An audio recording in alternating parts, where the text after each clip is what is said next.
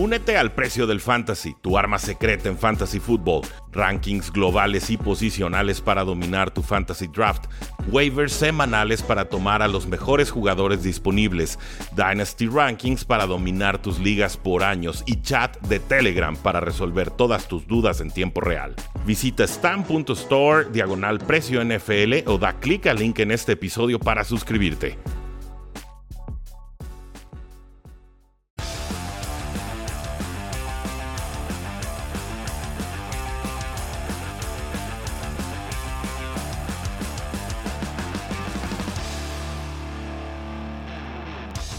Saludos a todos y bienvenidos a un programa más de Cuarta y Gol, donde la NFL no termina y nosotros tampoco. Yo soy Rudy Jacinto, me encuentran en Twitter como arroba y estamos unos 63 días de que demos inicio oficial con el kickoff, por supuesto, entre Tampa Bay Buccaneers y los Vaqueros de Dallas en semana 1, el banderazo oficial para la temporada NFL 2021 pero todavía falta, así que seguimos comprando tiempo, seguimos analizando los distintos rosters, seguimos haciendo predicciones sobre las distintas posibilidades que podrían tener X o tal equipo para llegar y ganar el Super Bowl y también por supuesto quiénes serían los contendientes para conseguir ese valioso pero quizás no tan codiciado primer pick global en el draft del 2021. Muchas gracias a todos los que se están empezando a conectar en facebook.com diagonal cuarta y gol y por supuesto en youtube.com diagonal cuarta y gol, así como en todas las plataformas de JC Medio con quien tenemos una maravillosa alianza y desde donde estamos haciendo la transmisión del día de hoy. Hay, hay mucho que platicar, por supuesto, pero antes que nada yo quisiera hablar sobre un artículo que encontré que he tenido guardado desde hace varios meses incluso es un artículo de la página 444, que, es un, que me parece de lo mejor que existe para efectos de, fantasy football, una, una página de paga, de suscripción, pero he seguido su trabajo muy de cerca desde hace ya varias, varias temporadas. Y en esta ocasión John Paulsen, que es su analista principal, su, su ranker que se la vive en el top 5 año tras año en, en cuanto a acierto o porcentaje de acierto en sus predicciones semana a semana, pues bueno, él publica un artículo el 12 de abril del 2021 que han estado actualizando constantemente, que se titula Using Vacated Touches to Identify Opportunity 2021. Eh, traducido sería usando toques u oportunidades vacantes o disponibles para identificar oportunidades. ¿Qué, ¿Qué significa esto de identificar oportunidades? Pues es muy sencillo. Año tras año los rosters de la NFL cambian, evolucionan. No son los mismos rosters de la temporada anterior por agencia libre, por retiros, por lesiones, por, eh, por el draft incluso, o simplemente porque ya no hay presupuesto para poder retener a, X o tales jugadores. Entonces, el ejercicio que realiza John Paulsen y que me parece muy valioso, lo que hace es identificar cuáles de las franquicias son las que están liberando la mayor cantidad de toques, tanto aéreos como terrestres, para corredores en este 2021. Es decir, dónde se fueron ya los veteranos consagrados y quiénes van a tener oportunidades de conseguir esos toques extras por tierra y esos toques extra por aire. Los que juegan fantasy fútbol lo saben y lo saben bastante bien. La mejor forma de identificar qué jugadores van a explotar de un año a otro es identificar qué jugadores van a tener más oportunidades de tocar el balón. Es así de sencillo. Hay una correlación muy fuerte y muy directa entre los toques de balón por aire y por tierra y la producción de fantasy fútbol, que por supuesto te suma todo lo que consigues de yardas por aire, por tierra y también te suma los touchdowns. Eh, hay una lista muy larga, muy exhaustiva por supuesto, pero empiezo diciendo que hay, estoy viendo cinco equipos, cinco equipos que no liberan absolutamente ninguna oportunidad a jugadores nuevos versus los que estuvieron el año pasado. Es decir, los titulares se quedan, los corredores suplentes también siguen en el roster y entonces ahí no sería quizás tan bueno pescar o buscar oportunidades de que un running back eh, tenga un breakout, ¿no? que tenga una temporada revelación quizás inesperada o, bien eh, que de alguna manera el titular pueda ser suplantado.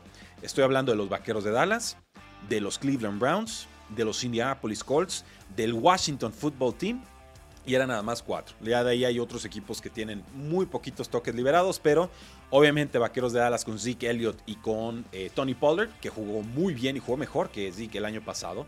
Pues son ese un 2. No, no parece haber toques nuevos ahí, salvo que Tony Pollard se vuelva más importante, pero no sería eh, mi primera opción a considerar como un running back breakout o un jugador revelación en 2021. En Cleveland ya se la saben, Kareem Hunt y Nick Chubb. Nick Chubb en primeras y segundas oportunidades, Kareem Hunt como cambio de ritmo y atrapando pases en terceras oportunidades. Ha dicho Kareem Hunt que él cree que los dos corredores pueden llegar a las mil yardas terrestres. Lo veo posible, más no probable. Y pues bueno, ahí en ese backfield no cambia nada tengan casi casi la misma opinión que tenían de estos dos jugadores en 2020 para esta próxima temporada 2021. Con los Indianapolis Colts, pues ya tenemos un corredor consagrado. Se llama Jonathan Taylor, fue novato el año pasado y fue muy explosivo en todos los sentidos. Tiene una formidable línea ofensiva, tiene gran talento, muy corpulento. Me recuerda a Leonard Fournette por momentos, en corpulencia, en velocidad, en línea recta y demás. Pero detrás de él está Nihim Himes, algunos otros jugadores de rol no cambia nada. Si vamos a tomar un corredor, probablemente va a ser Jonathan Taylor y salvo lesión, no veo como otro jugador sea viable, por lo menos en ligas estándar, aunque sí podría ver a Nijim siendo relevante como un flex de, calibre medio en ligas de PPR o de punto por recepción. Y con el Washington Football Team esto es muy sencillo. Hubo como 100 targets para el corredor JD McKessick, creo que varios de esos irán al corredor Antonio Gibson de segundo año, un jugador explosivo, poderoso, que demostró mucho en primeras y segundas oportunidades, superando las mil yardas, teniendo varios touchdowns, pero con pocas oportunidades de atrapar pases en 2020. En 2021 creo que esto irá cambiando. Esa ha sido la señal que nos ha arrojado Ron Rivera, el head coach del Washington Football Team. Entonces esos son los cuatro equipos que no esperaría yo tuvieran absolutamente nada de cambio en sus backfields, en las oportunidades o en la distribución de toques de balón. Dallas, Cleveland, Indianapolis y Washington. Pero entonces, ¿cuál es el equipo que más oportunidades le va a abrir a un nuevo corredor?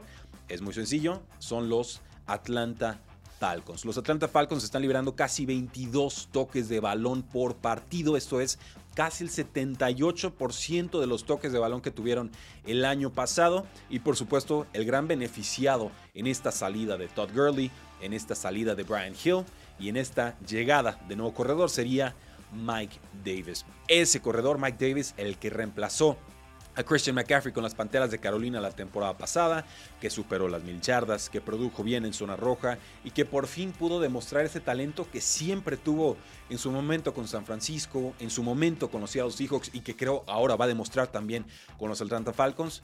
Agárrense. Al momento en que se escribía este artículo, Mike Davis estaba siendo tomado en rondas 8 de ligas de fantasy football Obviamente, cuando no toma un corredor Atlanta en el draft, su valor de Mike Davis sube. Y cuando no llega ninguna otra alternativa de corredor, alguien que le pueda hacer competencia seria a Mike Davis por la vía de agencia libre, pues tampoco. Entonces, me parece que Mike Davis será este gran jugador revelación de la temporada 2021, porque las oportunidades que va a tener con los Atlanta Falcons van a ser casi idénticas a las que estuvo con las Panteras de Carolina. Y además, creo que los Falcons en estos momentos son una mejor ofensiva que las Panteras de Carolina. Por lo menos tienen un mejor mariscal de campo. Pierden a Julio Jones y entonces es lógico pensar que vayan a apoyarse más en el juego terrestre. Gracias a todos los que se están conectando. Si tienen alguna pregunta, duda, sugerencia de fantasy fútbol o de NFL en general, váyanla lanzando. Aquí tengo la lista de todos sus comentarios. Entonces, ¿Qué jugador voy a estar tratando de conseguir en todas mis ligas de fantasy football?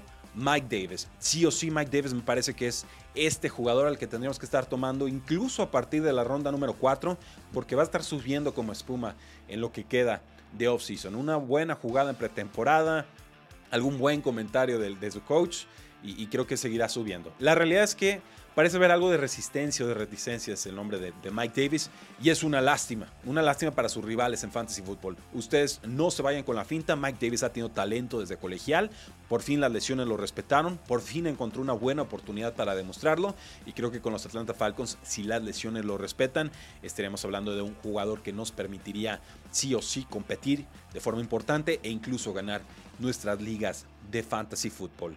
Otro equipo que eh, tiene mucho cambio en su backfield serían los gigantes de Nueva York. Ellos liberan 17 toques de balón por partido, el 75% de los toques de balón del año pasado. Eh, se va Wayne Gallman, fue el que tuvo la mayor cantidad de toques a partir de la lesión de Saquon Barkley. Llega Devontae Booker, que estuvo con los, los Vegas Raiders como corredor número 2, pero aquí no hay, no hay equivocaciones, aquí no hay margen de error. Saquon Barkley, eso sí, va a tener todos los toques en el backfield y entonces como Saquon Barkley se lastimó toda la temporada pasada, esta estadística para efectos de buscar un sleeper en la posición de running back en fantasy football me parece que no nos ayuda. Podríamos tomar a Devontae Booker en rondas muy tardías, pero es simplemente un handcuff o un jugador que tomamos en caso de que Saquon Barkley se volviera a lastimar y entonces Devontae Booker pudiera eh, producir. Los Arizona Cardinals tienen 16.5 toques de balón liberados por partido. Esto es a partir de la salida de Kenyan Drake, quien ya es el corredor número 2 de Las Vegas Raiders. Es más del 60% de los toques de balón en el backfield. Y por supuesto, todo el público parecía estar emocionado con Chase Edmonds, corredor de cuarto año. No quizás las condiciones físicas ideales, sí es veloz, pero eh, nunca ha tenido realmente ese volumen de trabajo con los Arizona Cardinals. Siempre ha sido un revulsivo, un jugador que llega con toques limitados. Parecía que se iba a hacer con todo el backfield y después del draft van y firman a James Conner, el ex corredor de los Pittsburgh Steelers, que a mí me gusta, que si lesiones respetan, creo que va a producir. Y sobre todo, me preocupa ahora Chase Edmonds porque James Conner creo que le va a estar ganando los toques de balón en zona roja. Si a eso le agregamos que Kyler Murray es un corredor, bueno, un quarterback muy corredor, que sobre todo en zona roja también le encanta quedarse con la pelota y anotar. Creo que aquí sí las oportunidades o los toques de balón para Chase Edmonds eh, han estado bastante más bajas de lo que se hubiera esperado en algún momento. Entonces, Chase Edmonds podemos tomarlo en fantasy football. Yo no tengo absolutamente ningún problema con hacerlo. No sé en qué ronda se esté yendo en estos momentos. Estoy revisando eh, la lista. No tengo una, una, una DP. Yo estoy asumiendo que se está yendo en ronda 6, ronda 7 en una liga de 12, de 12 jugadores o 12 dueños fantasy. No es un jugador al que realmente yo esté buscando cazar. Y con los Jets de Nueva York, le liberan casi 15 toques de balón por partido. Estamos hablando de poco menos del 57% de los toques en el backfield. Obviamente es una ofensiva que va a mejorar. Llega Corey Davis, eh, llegan receptores, el receptor Moore, Elijah Moore, que está impresionando en training camps. Eh, por ahí tenemos, por supuesto, Zach Wilson como nuevo mariscal de campo del equipo. Le han invertido durísimo a la línea ofensiva. Entonces, yo sí creo que algún corredor va a producir con los Jets de Nueva York y que va a producir por aire y va a producir por tierra. El tema aquí es que no creo que vaya a ser Frank Gore porque ya no está con el equipo. Y sobre todo, no creo que vaya a ser Tevin Coleman quien llega de San Francisco a los Jets de Nueva York. Tevin Coleman ya ha tenido muchas oportunidades para consagrarse como titular con Falcons y con San Francisco y ahora la tendrá con los Jets. Sinceramente, eh, yo, yo, yo no voy a esperar que Tevin Coleman sea el que produzca como corredor titular. Yo más bien prefiero apostarle a Michael Carter. Este jugador eh, que también ha tenido un buen training camp. Eh, yo creo que él, este jugador que toman en cuarta ronda sería el que para final de temporada ya estaría consolidado como el corredor número uno de los Jets de Nueva York. Un jugador balanceado, con buen perfil, que atrapa bien el balón desde, desde el backfield y hay otros nombres por ahí con los Jets, eh, Ty Johnson, eh, se me está escapando uno más por ahí.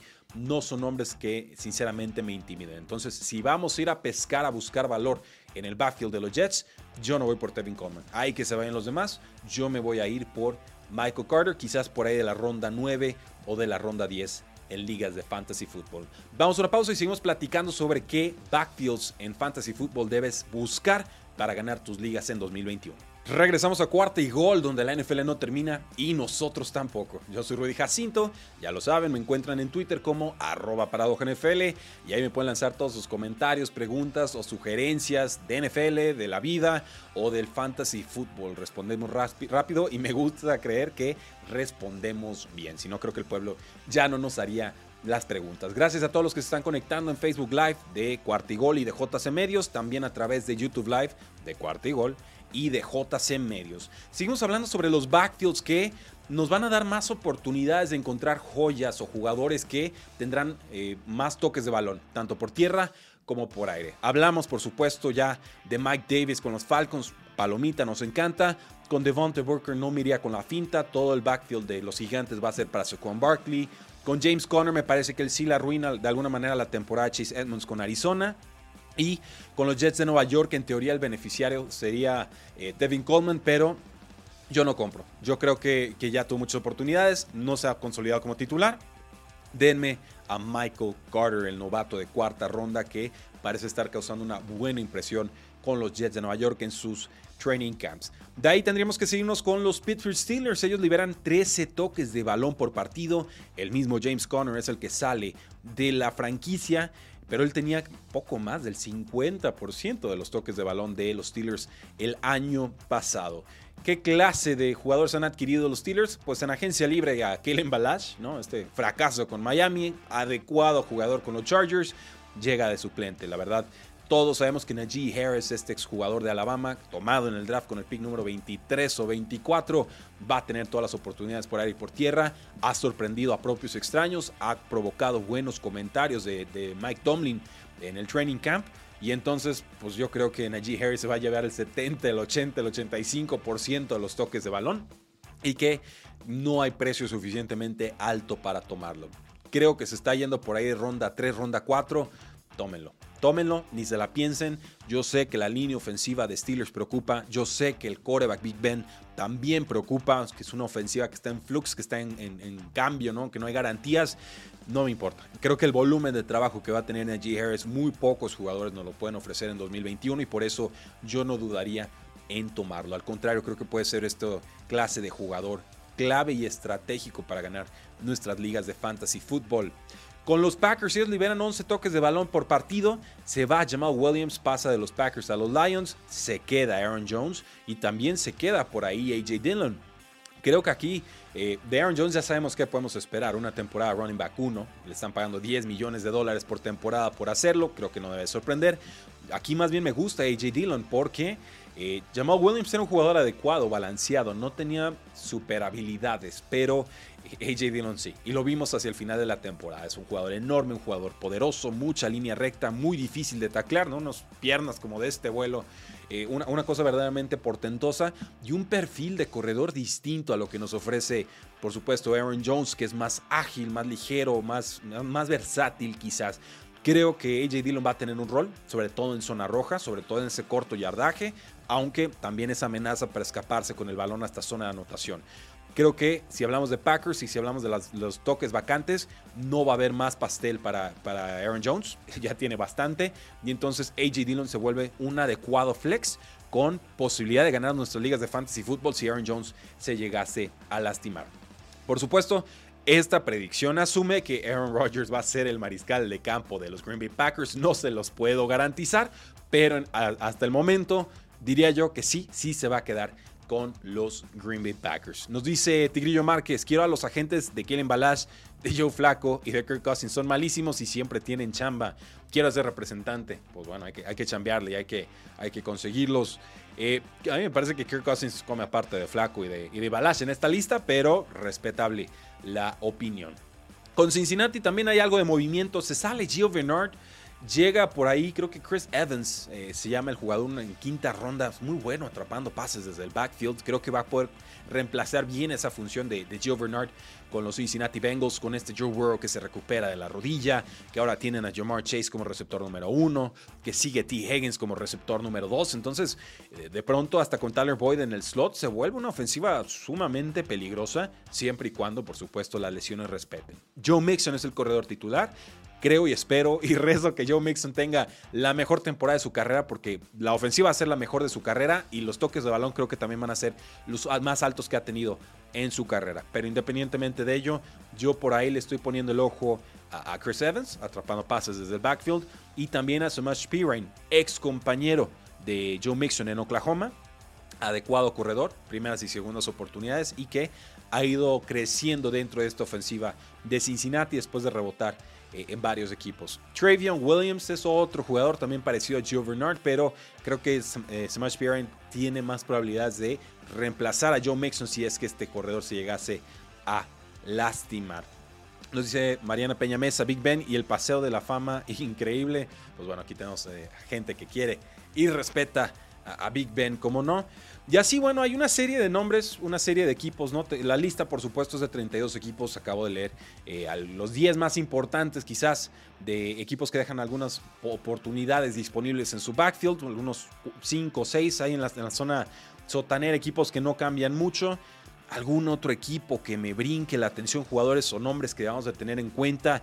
Yo diría con los Detroit Lions, ellos, ellos pierden 11 toques de balón por partido.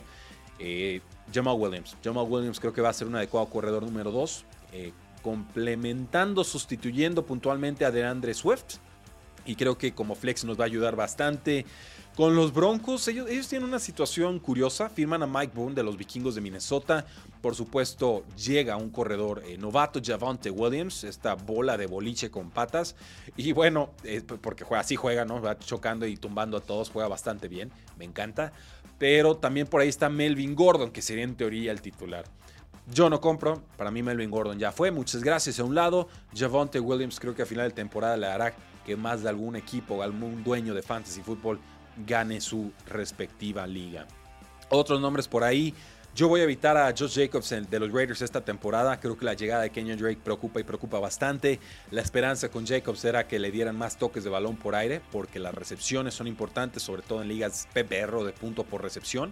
Que normalmente una recepción te vale como cuatro acarreos. Creo que es la, la fórmula o el cálculo anual que realizan algunas páginas de fantasy fútbol.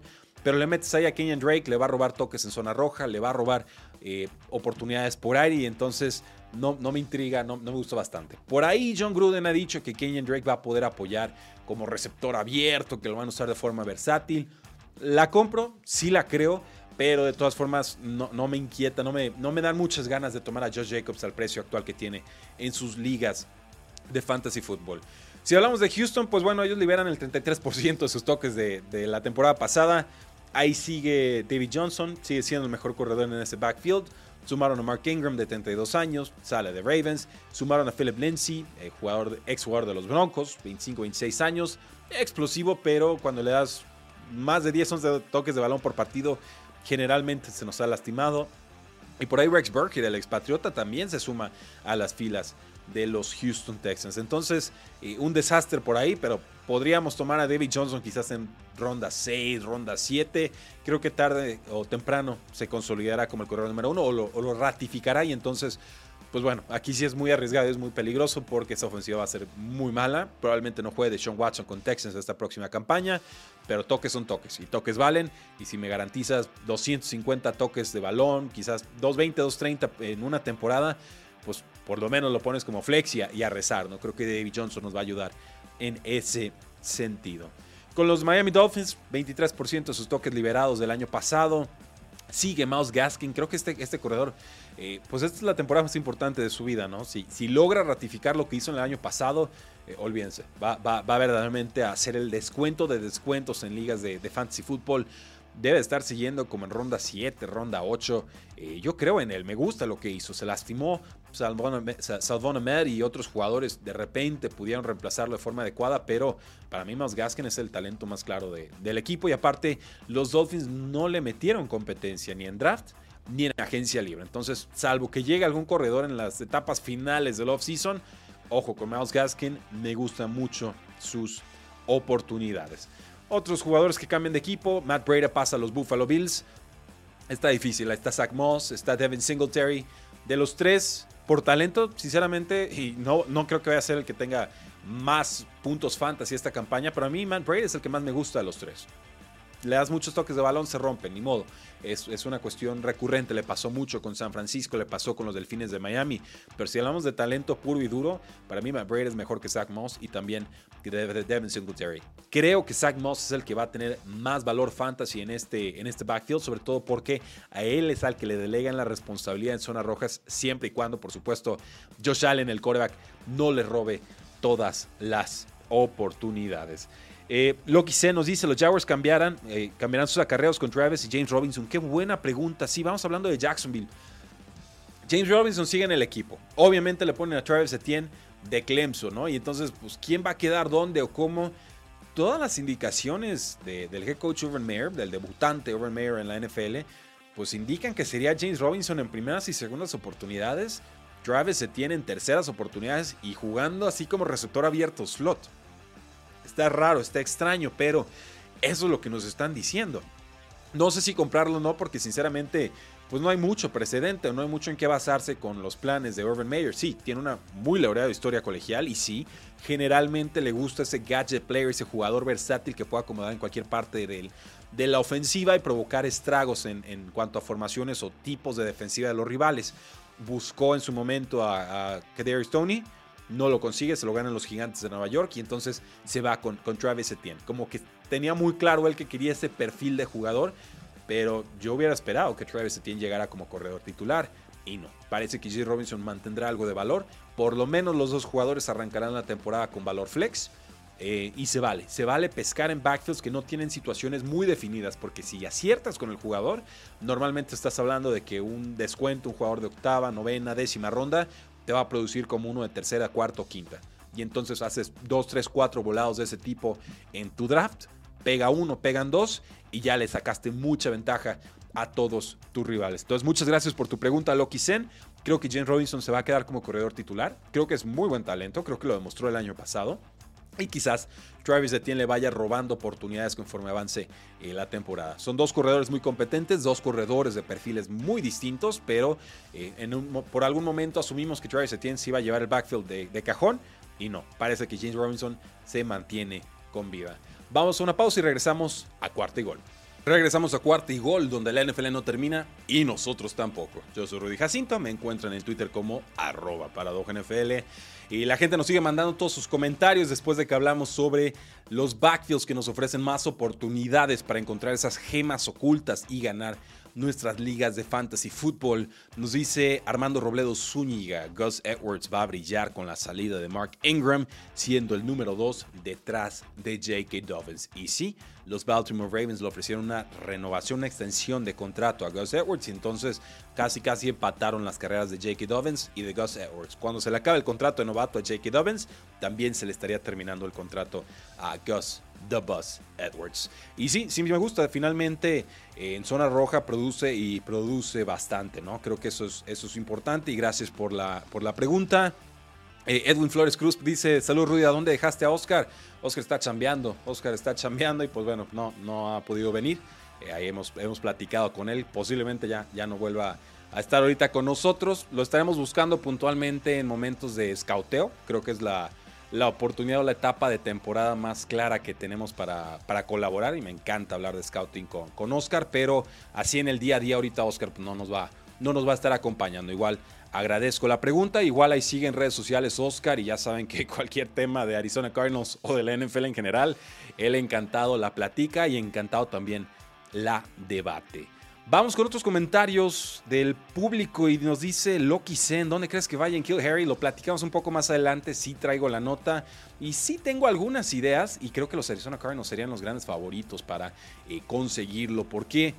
Porque es un egresado de Arizona State, porque tuvo mucha producción y porque sabemos que el Arizona estaba muy interesado en Kill Harry en, aquella, eh, en aquel draft hace dos o tres años. Finalmente con los Patriotas no ha prosperado y entonces eh, me parece que sí es lógico y razonable pedir un trade, pero sinceramente eh, ha sido una de las grandes decepciones de la gestión de Bill Belichick, que lleva ya más de 20 años y una vez más vuelve a fallar con receptor abierto en el draft. Pero hablemos de los Vaqueros de Dallas, van a regresar al programa de Hard Knocks en la temporada 2021, aparecerán por tercera vez en su historia en este show que lleva ya más de 20 años. Ellos aparecieron hace 13 temporadas en Hard Knocks. Este es un programa de HBO eh, Sports.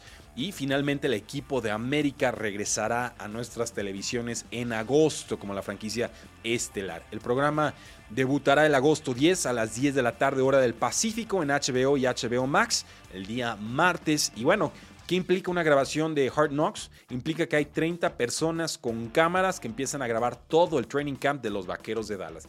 Sí, los Vaqueros de Dallas tienen derecho a decir que sí y que no entra en la toma final, ¿no? En el programa que vemos todos, pero finalmente hay cámaras por todos lados y esto me parece le da eh, una tensión adicional a la campaña, ¿no? Mike McCarthy quisiera estar preparando la temporada sin distracciones y finalmente yo creo que cualquier pista que le des a los rivales sobre cómo operas, ¿no? ¿Qué, filosofía tienes, quién se comporta cómo, creo que, eso es un, punto de debilidad, un punto de peligro para una franquicia que recupera a Dak Prescott, que tuvo una temporada muy complicada hace un año, que tiene una defensiva que todavía no va a ningún lado, pero que finalmente tiene pretensiones serias de ganar la NFC West, eh, bueno, NFC East, mejor dicho. Eh, esta serie de HBO normalmente se va con equipos que no han llegado a postemporada en dos, dos campañas seguidas, ¿no? Aquí los Vaqueros de Dallas vienen de una temporada 6-10 con Mike McCarthy, buscarán regresar a playoffs por primera vez en tres temporadas y pues hay un mal precedente sobre dos cosas. Uno, sobre la audiencia de, de Hard Knocks. El año eh, pasado, cuando fue con los Rams y con los Chargers, tuvo una, una audiencia de 243 mil personas, la más baja en su historia. Pero eh, también en los últimos cinco años, solamente los Rams del 2020 han llegado a postemporada inmediatamente después de que aparecen en Hard Knocks. Y esto, pues, alimenta la idea de que salir en Hard Knocks, pues, no necesariamente te arruina la temporada, pero definitivamente no te ayuda. ¿Qué equipos están en esa lista? Pues, por ejemplo, los Rams del 2016 habían tenido una temporada 7 y 9 y se cayeron hasta el 4 y 12, ¿no? Y fue el despido de Jeff Fisher. En 2017 salieron los Bucaneros, llegaban a Hard Knocks una temporada de récord 9 y 7, entran a Hard Knocks y salen la temporada siguiente con un 5 victorias y 11 derrotas. Los Cleveland Browns tuvieron un récord de 0 y 16 antes de aparecer en Hard Knocks en 2018. Respondieron con una temporada de 7 victorias, 8 derrotas y un empate.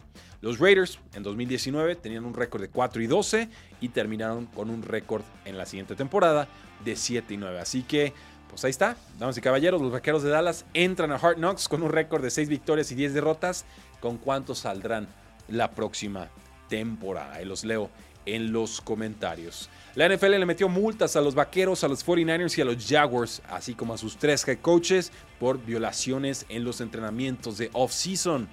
Los vaqueros de Dallas pagarán 100 mil dólares. Mike McCarthy, su head coach, tendrá que pagar 50 mil. San Francisco 49ers, igual, 100 mil dólares de multa. Su head coach tendrá que pagar 50 mil.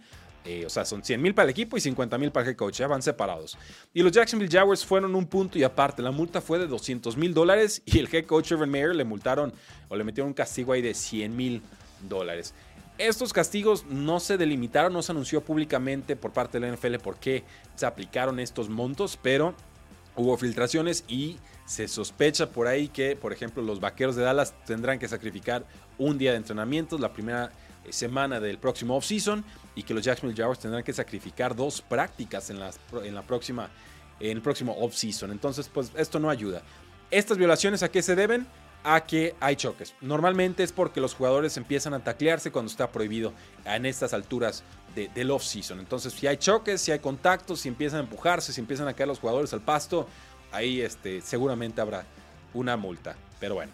American Underdog, una nueva película sobre Kurt Warner y su viaje en la NFL, ya tiene fecha oficial, el 10 de diciembre. La película tendrá como estrella a Zachary Levi como el coreback de Salón de la Fama. Eh, los directores serán Andrew y John Irwin, quienes han dirigido películas como Woodlawn y I Can Only Imagine. Y esta película es biográfica de, Kurt Warner sobre cómo ha ido o bueno, cómo salió literal de los supermercados Kurt Warner para ganar un Super Bowl. Kurt Warner tiene 50 años, él oficialmente ha, patrocinado, ¿no? le ha dado su, espaldarazo, su apoyo a esta película, sobre todo a que Levi quedara como el actor que lo representaba. Y la carrera de Kurt Warner ya se la saben, pero creo que siempre es bueno repetirla, ¿no? Gana dos premios de MVP, lleva a los Rams un par de Super Bowls entre 1998 y el 2003, eh, fue un jugador que no fue seleccionado en el draft, que sale de Northern Iowa, pasa tres temporadas en la, Arena Football League, toma un trabajo en un supermercado antes de que regresara a la NFL. Se retiró eh, en 2010, cuando, fue ya, cuando ya había sido dos veces líder en yardas aéreas de la NFL y casi conseguía un Super Bowl adicional que por supuesto terminan ganando los Pittsburgh Steelers. Esa pelea la hizo con Larry Fitzgerald y con los Arizona Cardinals. Así que ojo ahí, la película American Underdog saldrá el 10 de diciembre y aquí estaremos para comentarles qué tal les salió. Y el general manager, ex general manager de los Atlanta Falcons, Thomas Dimitrov, está creando un show televisivo sin filtros, así lo describen, sobre cómo es la vida de los general managers. Dimitrov tiene 54 años y ha entrevistado a 15 general managers actuales para su programa Sin Filtros. Esta lista incluye a nombres como Jason Leck de los Bucaneros, a Brett Beach de los Kansas City Chiefs, a Howie Roseman de las Águilas de Filadelfia, yo no sé cómo sigue de GM, pero bueno, lo entrevistaron, y a Mickey Loomis de los Santos de Nueva Orleans. La premisa del programa nos dicen en el artículo es que van a mostrar los aspectos del trabajo y las personalidades en el trabajo que normalmente no son vistas o explicadas de cara a los aficionados. No es como un detrás de bambalinas de cómo es la vida y la operación diaria de los general managers.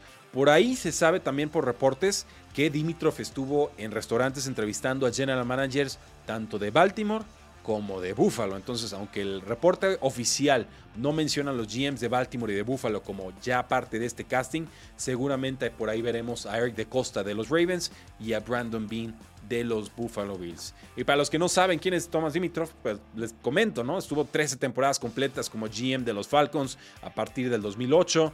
Fue director de, scouting colegial de los Patriotas durante cinco temporadas antes de dar el brinco a los Atlanta Falcons. Su roster de Falcons llegó seis veces distintas a postemporada, incluyendo el Super Bowl del 2016. Fue despedido junto al head coach Dan Quinn el último el pasado octubre, después de que los Falcons abrieran la campaña con cero victorias y con cinco derrotas. Eh, sigo viendo comentarios del público. Mariana Peña Mesa, gracias por tus comentarios. Eh, nos dice Loquicen, por ahí en Kill Harry sonaba para los Osos de Chicago. Tendría sentido, sí podrían reforzar esa, esa posición, pero yo mantengo, eh, los Arizona Cardinals me parece que por, por haber jugado en Arizona y porque por supuesto el equipo está en Arizona, creo que Ken Harry podría llegar por una quinta ronda, una sexta ronda quizás. Tendría que ser un contrato muy, muy, muy, muy descontado. Vamos, si quieren, con, con esta eh, noticia rápida sobre Dan Snyder, el dueño del Washington Football Team.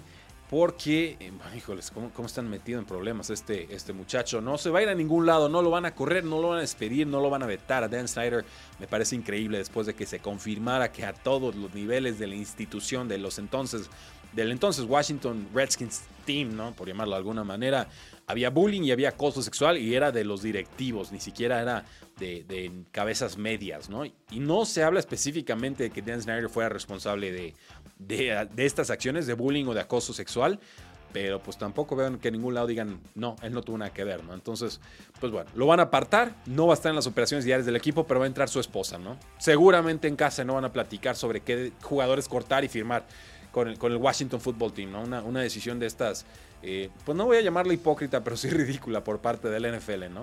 Vas a poner a la esposa como dueña o como directiva general del, equipo, pues su esposo le va a decir qué hacer, ¿no? O sea, piénsenle tantito, pero bueno, la NFL y, y sus soluciones. Finalmente la multa fue de 10 millones de dólares que se irán a organizaciones que apoyarán el desarrollo de carácter, que apoyarán esfuerzos anti-bullying, las relaciones sanas y temas similares en la sociedad. Eh, pues bueno, el Washington Football Team vale 3.5 mil millones de dólares según Forbes, así que muy a pesar del trabajo de Dan Snyder, la franquicia sigue subiendo de valor. Saludos a Beto Mungía, dice buenas tardes Rudy Jacinto, un abrazo Beto, vamos a una pausa para cerrar el programa de Cuarto y Gol. Ya volvemos. Regresamos a cuarto y gol, donde la NFL no termina y nosotros tampoco. Yo soy Rudy Jacinto y aprovecho para mandarle un saludo a Rodrigo Solórzano de Jets en cuarto y gol. Se quedó con trabajo, no pudo venir.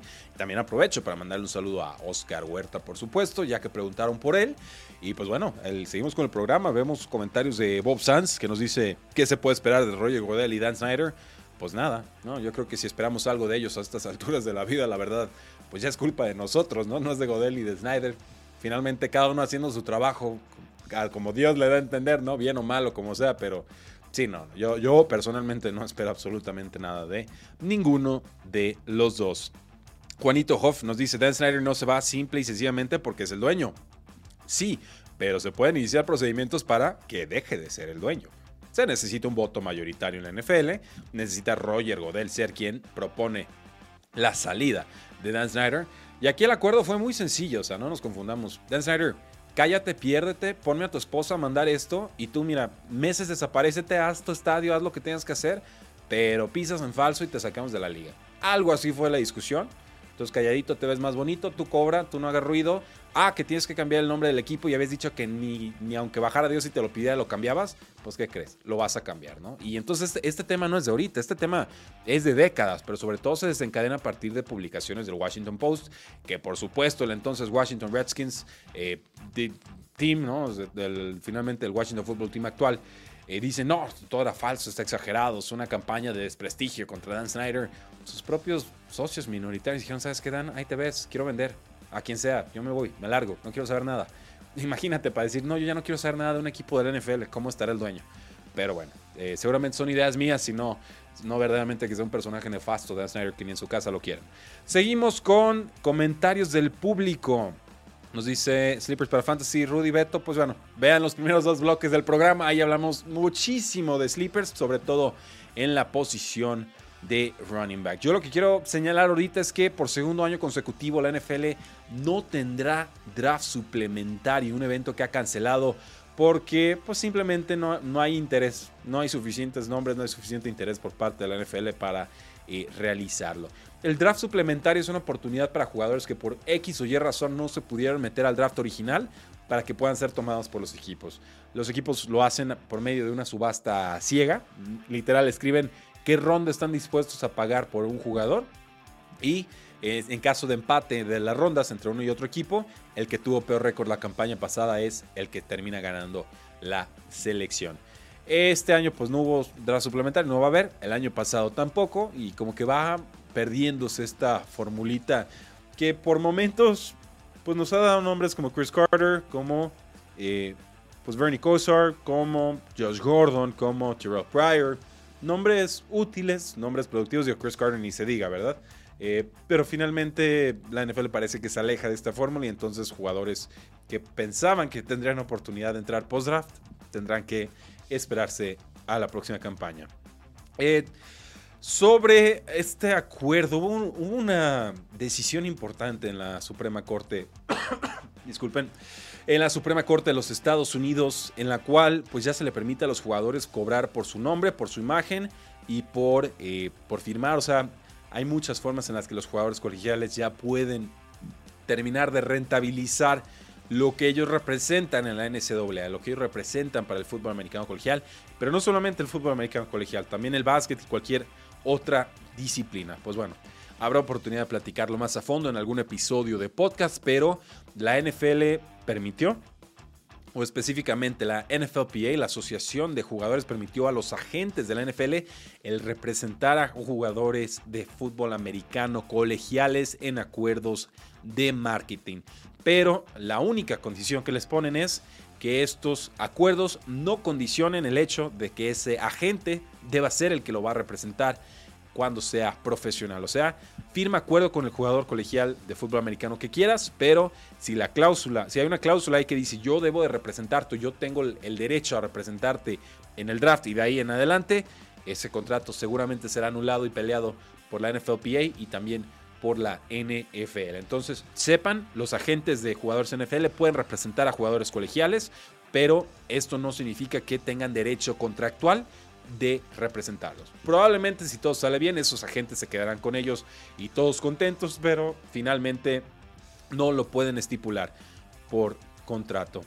En una noticia que me parece triste, la, XFL y la CFL, o sea, la Liga Canadiense de Fútbol Americano y la XFL, que ahora está en control de Dwayne The Rock Johnson y, y su grupo de inversionistas, pues estaban en pláticas ambos para tratar de crear una alianza, una especie de trabajo colaborativo entre las dos alineaciones, las dos marcas.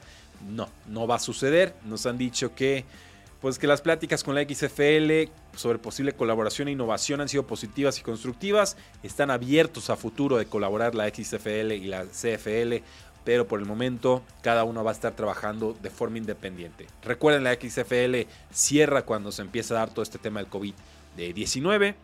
La Canadian Football League también decide no operar la temporada pasada y entonces yo, yo lo veo más como que quieren tener una temporada regular relativamente normal, tanto la XFL como la CFL, y entonces ya ver bajo qué condiciones podrían crear una alianza. Por lo pronto, se espera que la XFL regrese a acción en la primavera del 2023. Pero ¿qué onda con los jugadores de la XFL anterior? ¿no? Los jugadores que se quedaron con las ganas de jugar y de cobrar.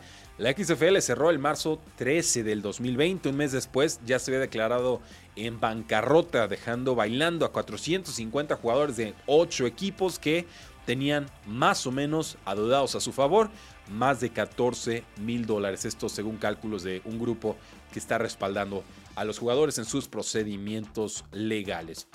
Probablemente van a terminar cobrando menos, mucho, mucho menos. Van a estar recibiendo incluso tampoco como 4 centavos por cada dólar adeudado, es decir, 580 dólares. Y eso probablemente no lo cobren hasta sino el final de año o a inicio del siguiente. Esto según eh, declaraciones de un administrador de la planeación con esta bancarrota que se está llevando con la XFL. O sea, complicado. Complicado verdaderamente esto de convertirte en jugador de una liga que está empezando a, pues ofrecer nuevas oportunidades, ¿no? Porque te la juegas. Un día dicen, ¿sabes qué? Se nos acabó el dinero, estamos en bancarrota, adiós y gracias. Oye, pero pues me debías 15 mil dólares, pues te debía. No, pues te los voy a pelear, pues suerte, ¿no? Y aquí estamos año y medio después y los jugadores en vez de cobrar 14 mil dólares que, que se les debían, posiblemente estén cobrando 580 descontados y mucho, mucho más tarde de lo esperado.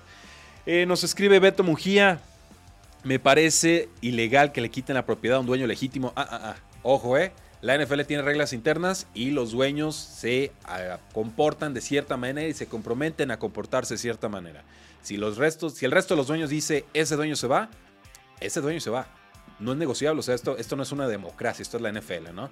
En ese sentido, me parece que las reglas, ¿no? Los bylaws de la NFL son muy, muy claros. Y si hay un dueño que te está saboteando, te está costando dinero, te está dando una mala imagen, como en su momento sucedió con el dueño de las Panteras de Carolina, ¿se acuerdan? Así, tronando dedos en tres meses ya se había ido. Pues bueno, eso puede suceder y ha sucedido y va a suceder en algún punto en el futuro. A mí lo que me extraña es que no haya sucedido aquí con Dan Snyder cuando las acusaciones son sumamente serias, respaldadas y pues básicamente ya validadas con una multa de 10 millones de dólares. Entonces, digo respeto, pero a mí no me parece ilegal, ni poco ético, ni poco moral incluso el quitarle la franquicia a alguien que claramente no sabe qué hacer con ella. Pero bueno, no es mi liga, no soy dueño, yo soy fan, soy analista y ya está. Y no es una postura de ahorita, ¿eh? los que me siguen saben que yo, yo he tenido una postura muy clara y muy tajante en contra de lo que ha hecho Dan Snyder desde hace muchos, muchos años y en cada instancia lo he ido respaldando, ¿no? Desde el escándalo de las porristas hasta cuando empezaron a salir todas estas declaraciones del Washington Post, hasta eh, formas en las que se ha comportado con amigos o con padres de sus hijas que nos dice Andrew Brandt que se pone de arrogante diciendo no, no, soy, no me digas Dan, soy el señor Snyder, ¿no? Así como dime señor Snyder. ¿Quién dice que le digas al señor Snyder? Cuando estás en una kermés, ¿no? Un cotorreo con tus, hijos. En fin, eh, muchas cosas así que nos dejan muy claro que Dan Snyder no es una buena persona. Y claro, estoy seguro que varios dueños de la NFL tampoco lo son.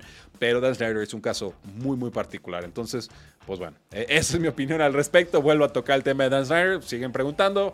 Yo lo sigo tocando. No hay ningún problema. Podemos agarrar de piñata a Dan Snyder en la temporada 2021. Dice Beto Mujía, qué bueno que sigas metiendo programas a ebooks, ahí los escucho. Sí, le he bajado el ritmo a la producción en el podcast, en el podcast de Cuarta y Gol con Rudy Jacinto, ¿no? Así es el nombre que le pusimos ya. Pero ya saben, en temporada regular, cinco episodios por semana sin falta. Eh, si fuera dueño y me quitaran el equipo, me iría a la Suprema Corte de la Justicia, la NFL rompería el principio de propiedad privada. No, es que es un acuerdo privado, es un acuerdo entre privados. Él aceptó esas condiciones cuando se convirtió en dueño, si no, no le hubieran dado el, el permiso de comprar la franquicia a finales de, bueno, a finales que fue como el 98, 99, cuando entra Dan Snyder con, el, con los Washington Redskins. Entonces, digo, son las reglas de juego.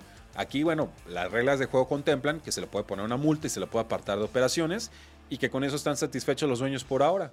Pues ya está. Me parece que la decisión es equivocada, pero pues a mí no me afecta. Simplemente lo comento. Eh, Bob Sanz nos dice, igual con Sterling de los Clippers. Sí, ¿se acuerdan lo rápido que salió Sterling como dueño de los Clippers cuando se filtraron esas llamadas de con su novia reclamándole que por qué salía tanto, platicaba tanto, se tomaba fotos en Instagram con ese negro llamado Magic Johnson. ¿Sí? ¿Se acuerdan de aquellas declaraciones? Tronaron los dedos y desapareció de la NBA. Y pues con todo el derecho del mundo, por supuesto. Se volvió en un, en un cáncer, ¿no? En, una situación venenosa. Y lo vendieron y ya está. Y vean, dónde están los Clippers y dónde estaban antes. Es, es lo que pasa. Finalmente, las organizaciones se asemejan a su líder o a su jefe, porque Dan Snyder no es un líder. Eh, simplemente la conducta que asume el jefe, pues es la conducta que se va a replicar en todos los niveles de la organización, ¿no? Y los resultados del jefe, pues también se van a ver reflejados a lo largo de toda la organización. Entonces, pues bueno, me parece que, que eso es lo que pudiera decir yo al respecto sobre Dan Snyder. Gracias por habernos acompañado el día de hoy. Ya saben, pueden seguirnos en todas nuestras redes sociales. Estamos en Facebook, en Twitter, en Instagram y en youtube.com diagonal cuartigol. También, por supuesto, los invitamos a escuchar el podcast. Ya lo escucharon, ya saben cómo se llama. Cuarta y Gol con Rudy Jacinto. También los invito a seguir toda la familia de podcasts que tenemos para ustedes con distintos analistas, con distintos equipos. Ustedes meten Cuarta y Gol en Spotify, en eBooks, en Apple Podcasts, en cualquier plataforma donde ustedes disfruten de sus podcasts y ahí les va a salir todo el maravilloso listado de programación y de equipos NFL. Porque la NFL no termina y nosotros tampoco. Cuarta y Gol.